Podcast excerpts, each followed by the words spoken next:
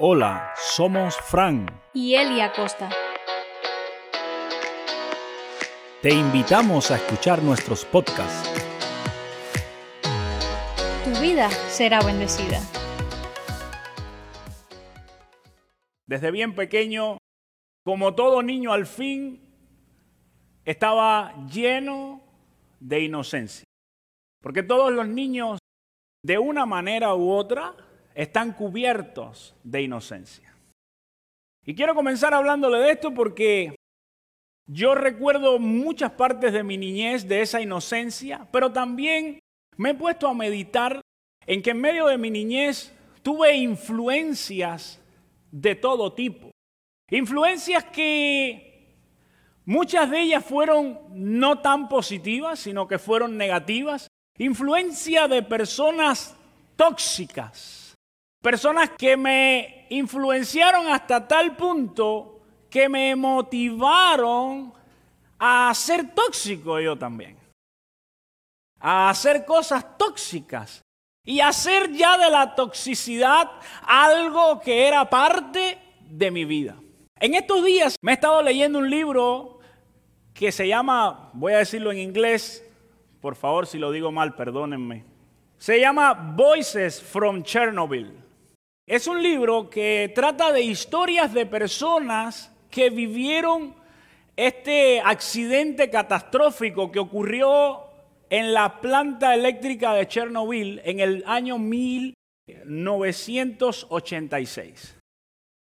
Yo estaba leyendo las historias y les seré sincero, las lágrimas se me salían leyendo las cosas que vivieron algunas personas. Eh, me llamó la atención en especial la historia de dos personas. Necesito leer los nombres porque son nombres rusos y imagínense si me cuesta trabajo el inglés, que lo escucho todos los días, el ruso. La historia es de dos personas llamadas Lyudmila Ignatenko y su esposo que era un bombero llamado Vasily Ignatenko. Este hombre, como bombero al fin, cuando ocurre la catástrofe en, en esta central nuclear, a él lo llaman y sale a apagar el fuego. Pasaron las horas, no regresaba a casa, por supuesto, su esposa preocupada, algo está sucediendo, mi esposo no regresa a casa, cuando ella se entera, ya lo estaban llevando en una camilla para un hospital especializado en situaciones como esta. Estaba con unas heridas muy fuertes, algo que se llama síndrome de irradiación aguda, y este hombre estaba por toda la toxicidad de aquella fábrica, estaba afectado grandemente. Esta esposa toma la, decisión de estar al lado de su esposo en todo momento, de no dejarlo. Los médicos una y otra vez le estuvieron diciendo, Lyudmila, aléjate de él, él está con una toxicidad muy fuerte en su cuerpo y si te sigues acercando, eso te puede afectar a ti. Había un secreto que tenía Lyudmila que no lo había dicho, y es que Lyudmila estaba embarazada. Pero como estaba en los primeros meses de embarazo, no se le veía la barriguita. La situación es que ella no decía que estaba embarazada, no lo dijo, y estuvo todo el tiempo con él hasta que en algún momento de su estancia, pasaron muchos días, los médicos se enteran que está embarazada y con más razón le dice, ¿qué estás haciendo? Ella dice que, que, que es el amor de su vida, que no puede apartarse de él. El fin de la historia fue que Basili murió.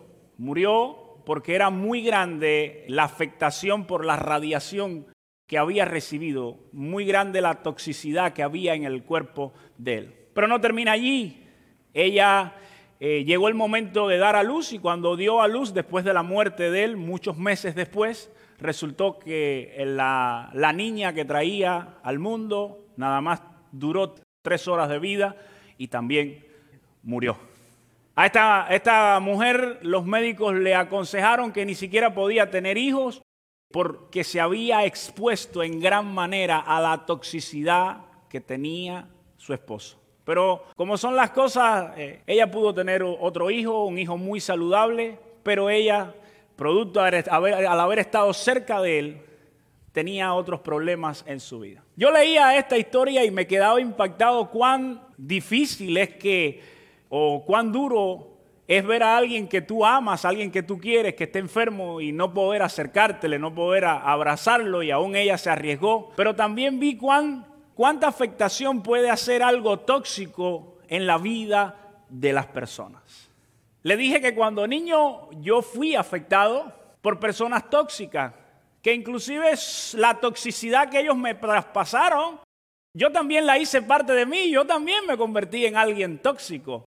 Porque a veces pensamos que nosotros no somos tóxicos. Pero bueno, a los 15 años llegué a la iglesia feliz y contento. Imagínense cuando uno acepta a Cristo, eso es lo más lindo que hay. ¿Alguien se acuerda de cuando aceptó a Cristo? Es lo más maravilloso que puede sentir un ser humano. Y yo cuando acepté a Cristo, pensé que había entrado al cielo. Pensé que aceptando a Cristo ya tenía mis pies y estaba en el cielo caminando por las calles de oro y por el mar de cristal. Sin embargo, estando en la iglesia me di cuenta que también en la iglesia habían personas tóxicas. Pero no solamente que habían personas tóxicas, sino que me empecé a dar cuenta que yo también tenía cosas tóxicas en mi vida. Esto me llevó a, a, empezar a pensar y yo quisiera decirle algunos ejemplos de lo que son personas tóxicas en los cuales yo me he visto en varios de ellos y he intentado durante toda mi vida cristiana eliminar esa toxicidad de mi vida. Por ejemplo, las personas soberbias. ¿Sabe usted lo que es la soberbia? Las personas soberbias son tóxicos. La soberbia los hace ser tóxicos. Y yo le voy a leer porque, porque necesito que, que lo entienda qué es lo que es ser soberbio Dice que el soberbio es el que se cree poseedor de la verdad absoluta. El soberbio piensa que solo él tiene la razón y nadie debe atreverse a llevarle la contraria porque se sentiría ofendido y rechazado.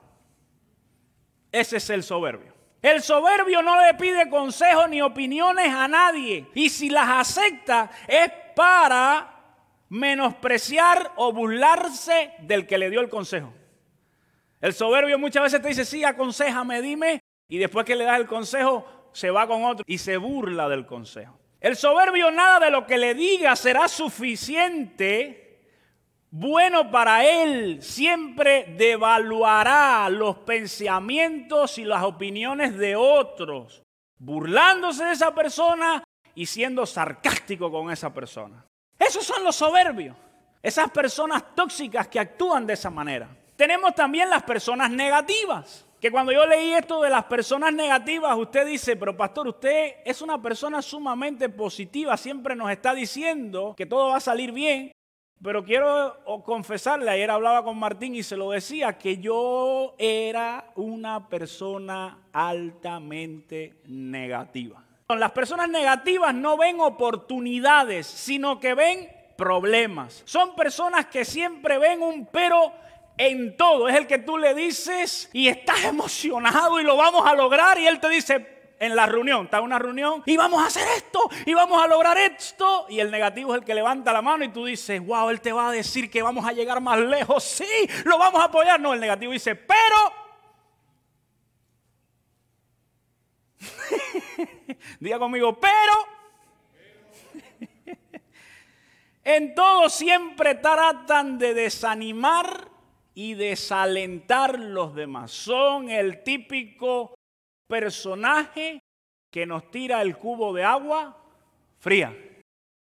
¿Ha tenido gente de esa que usted está y viene y te tira el cubo de agua fría y te lo tira no en verano, te lo tira, te lo tira, perdón, en invierno, para que sientas más la frialdad.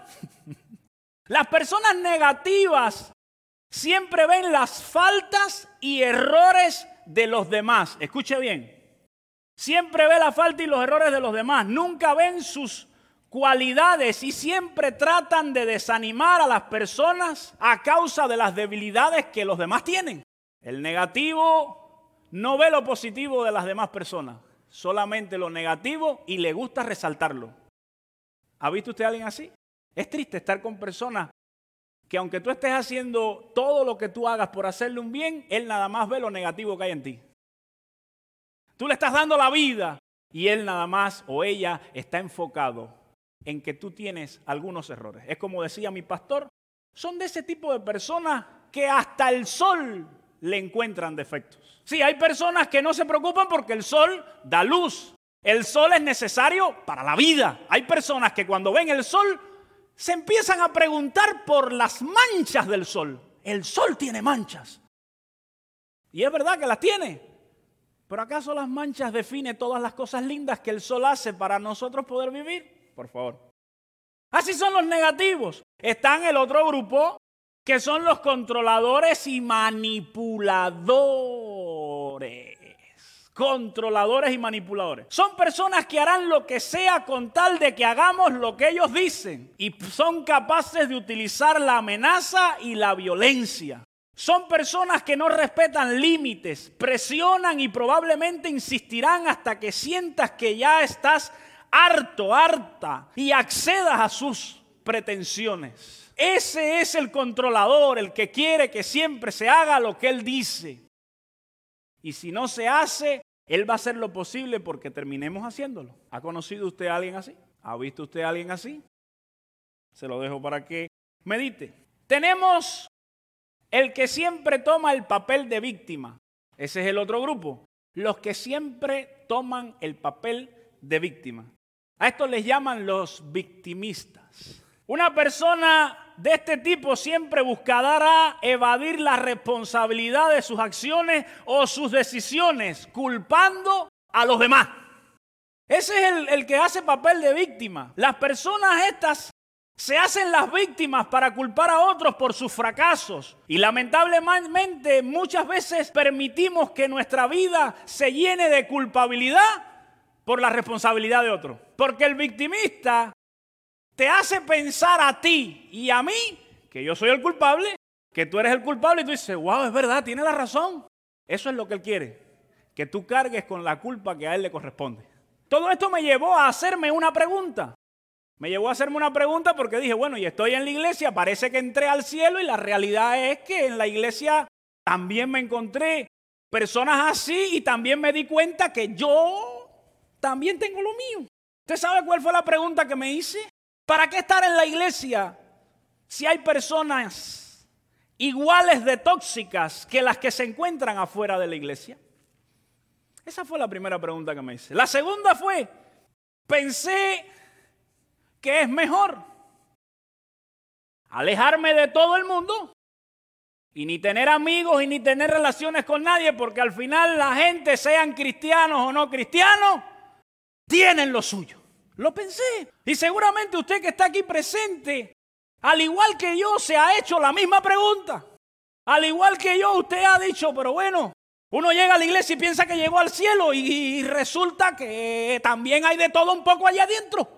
Sin embargo, hoy yo quiero presentarle un pasaje de la Biblia porque es importante ver qué nos dice Jesús. Es importante ver qué nos dice la palabra de Dios ante una realidad tan contundente, porque es una realidad contundente, que hay personas tóxicas en todas partes, que con su toxicidad pueden afectar a, a nuestras vidas, pero que también nosotros tenemos toxicidad en nosotros por el pecado que habita en nosotros. Es una verdad contundente. Y yo dije, vamos a buscar lo que dice la Biblia, que es donde está el consejo divino que nos puede ayudar. ¿Qué dice Dios acerca de esto? Y esto me llevó, Evangelio según San Mateo capítulo 7, versículo del 3 al 5. Y dice Mateo 7 del 3 al 5. ¿Por qué miras la paja que está en el ojo de tu hermano y no miras la viga que está en tu propio ojo. Yo pudiera cambiar la palabra paja por otra palabra. ¿Cuál palabra usted cree que cabe allí?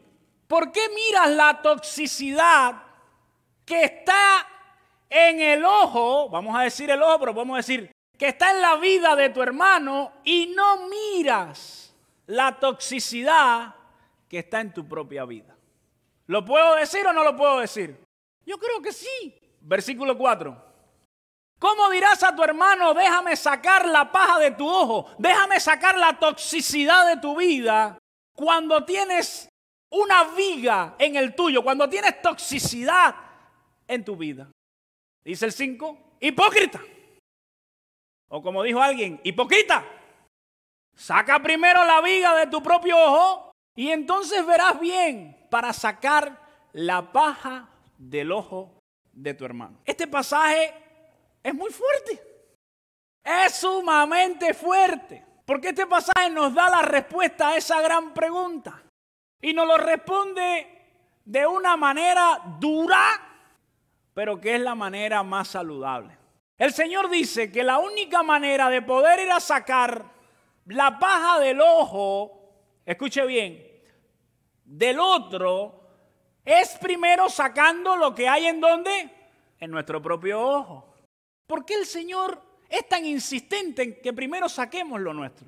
Primero, el Señor lo que quiere demostrar es que todo el mundo tiene lo suyo. Levanten la mano todos los que son perfectos. Yo no puedo ni levantar, yo lo que quiero es acostarme y si pudiera hacer un hueco me metía bajo tierra porque yo no me siento capaz de levantar la mano ante esta pregunta.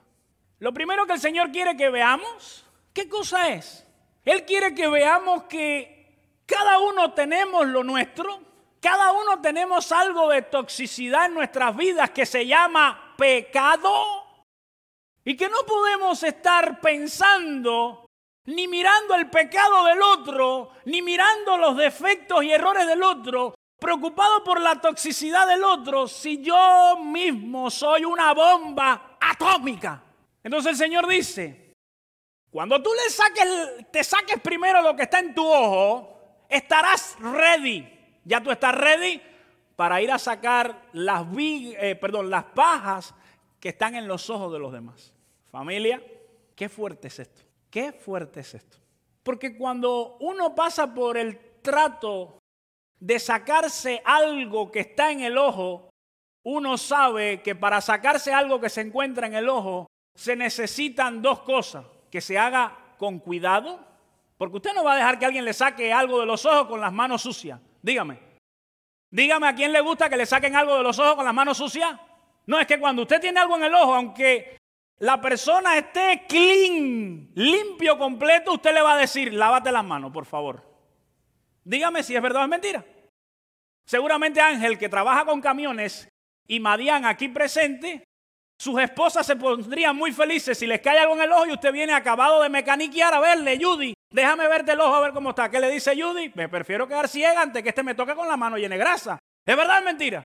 Al igual que diría lo mismo Wilmary, te lavas completo y luego es una realidad. Entonces el Señor quiere que, que primero nos centremos en el problema que tenemos nosotros, tratemos de resolverlo y cuando tratemos de resolverlo nos daremos cuenta que nos gustará que cuando se trate nuestro problema particular se haga con misericordia, se haga con paciencia, se nos trate con amor. ¿Es verdad o es mentira? Dígame. Y entonces cuando uno pasa el proceso, es que ya se encuentra listo, ¿usted sabe para qué? Para tratar con los problemas de otros. Cuando yo veo a personas que su conducta hacia los demás es intransigente, su conducta hacia los demás no tiene misericordia, su conducta hacia los demás es si te tengo que arrancar, te arranco de raíz, se acabó. Lo primero que me viene a la mente es, a este no le han sacado todavía la paja del ojo de él. Él todavía no ha pasado el proceso, porque cuando uno pasa un proceso, las cosas cambian. Es muy bonito cuando no nos ha pasado nada medir a todos los demás. Sin embargo, cuando ya nos ha pasado algo, entendemos que la manera de tratar la toxicidad o lo que hay en el ojo del otro debe ser con cuidado, precaución, que yo lo traduciría a misericordia, amor y paciencia. Familia, ¿Qué vamos a hacer nosotros? ¿Vamos a seguir andando como yo soy el cancha, yo soy el, el que tiene la última palabra? ¿O vamos a actuar sabiendo que cada uno de nosotros algo tenemos? Y si sabemos que algo tenemos, ¿qué tenemos que hacer? Pastor, yo quiero ser de los que están en la puerta para ver quiénes son los faltos de santidad que entran por esa puerta. Hubo un pastor en una iglesia que cuando llegó el momento de la cena, dijo, Aurora Hernández, usted no está capacitada. No. Eh, a ver, Vivian, no, usted no está capacitada. Daniel, y con gorra, no, usted, usted el que menos capacitado está. En esta iglesia usted no puede tomar la cena. Ruth, pullover de raya, tampoco. Y así, se paró y dijo, tú sí, tú no, tú sí, tú no, tú no, tú sí, tú sí, tú no.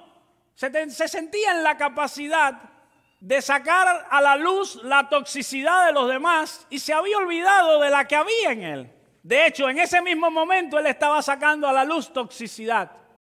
Porque ¿qué ser humano puede saber a real ciencia cierta lo que hay en el interior de otro? Usted, jovencita, ama mucho a su mamá. Su mamá la ama mucho a usted. Pero los sentimientos más profundos que hay en su corazón, nada más lo sabe usted. Ni su propia mamá lo sabe. Porque cada, cada uno de nosotros somos un mundo. Y es muy fácil juzgar a los demás. ¿Qué vamos a hacer? Yo, yo la decisión que he tomado es mirarme un poquito más yo. Porque a veces estamos más pendientes de mirar a los demás y se nos está olvidando mirarnos a nosotros. Si nosotros como iglesia comenzamos a tratar con las cosas que cada uno tenemos, va a haber un cambio tremendo y poderoso en la comunidad cristiana, va a haber un cambio tremendo y poderoso en nuestra familia, va a haber un cambio tremendo y poderoso por donde quiera que pasamos. Nos vamos a convertir en una iglesia de misericordia y amor. Nos vamos a convertir en una iglesia que no va a estar tan pendiente por los errores de los demás, sino que va a estar pendiente en sus errores propios. Porque le seré sincero, y esto yo lo he aprendido en mis 19 años de cristiano, a la larga o a la corta fallamos. El que piense que no falla, cuidadito. Amada iglesia, estamos ante una nuclear como la de Chernobyl. Y la nuclear se llama pecado, que está emitiendo toxicidad a diestra y siniestra a todo el mundo. Todos nosotros por nuestra naturaleza pecaminosa tenemos toxicidad. ¿Qué vamos a hacer? Vamos a tratar de trabajar personalmente en cada uno de nosotros. Y eso hará que vivamos vida bendecida, pero que los que están a nuestro alrededor sean bendecidos también. Quiero que le dé un aplauso fuerte al Señor.